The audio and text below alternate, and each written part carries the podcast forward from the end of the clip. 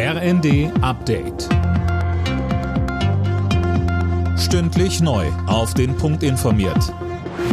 Ich bin Philipp Nützig. Guten Abend. In Hamburg sind Zehntausende Menschen gegen Rechtsextremismus auf die Straße gegangen. Die Polizei sprach von 50.000 Teilnehmern, die Veranstalter von mehr als 80.000. In ganz Deutschland sind am Wochenende zahlreiche weitere Demos gegen rechts geplant.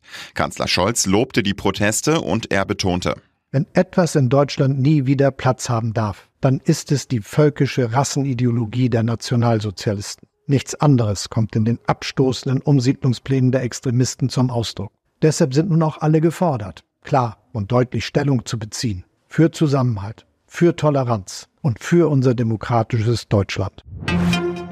Bauernpräsident Ruckwied hat für kommende Woche erneute Proteste der Bauern angekündigt. Die sollen seinen Worten nach eher nadelstichartig sein.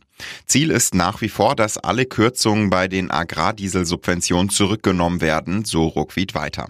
Wir brauchen letztendlich eine Lösung, die die Landwirtschaft akzeptieren kann, die sie im Wettbewerb nicht benachteiligt und bei der auch äh, die Regierung sagen kann, wir haben gemeinsam ein Ergebnis gefunden.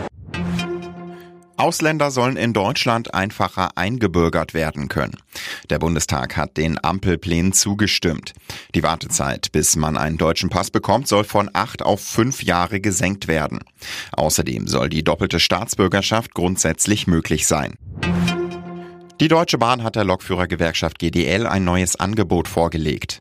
Darin die Möglichkeit, dass Beschäftigte ab 2026 ihre Arbeitszeit bei vollem Lohnausgleich auf 37 Wochenstunden reduzieren können.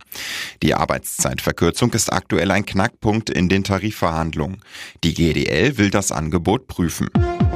Alle Nachrichten auf rnd.de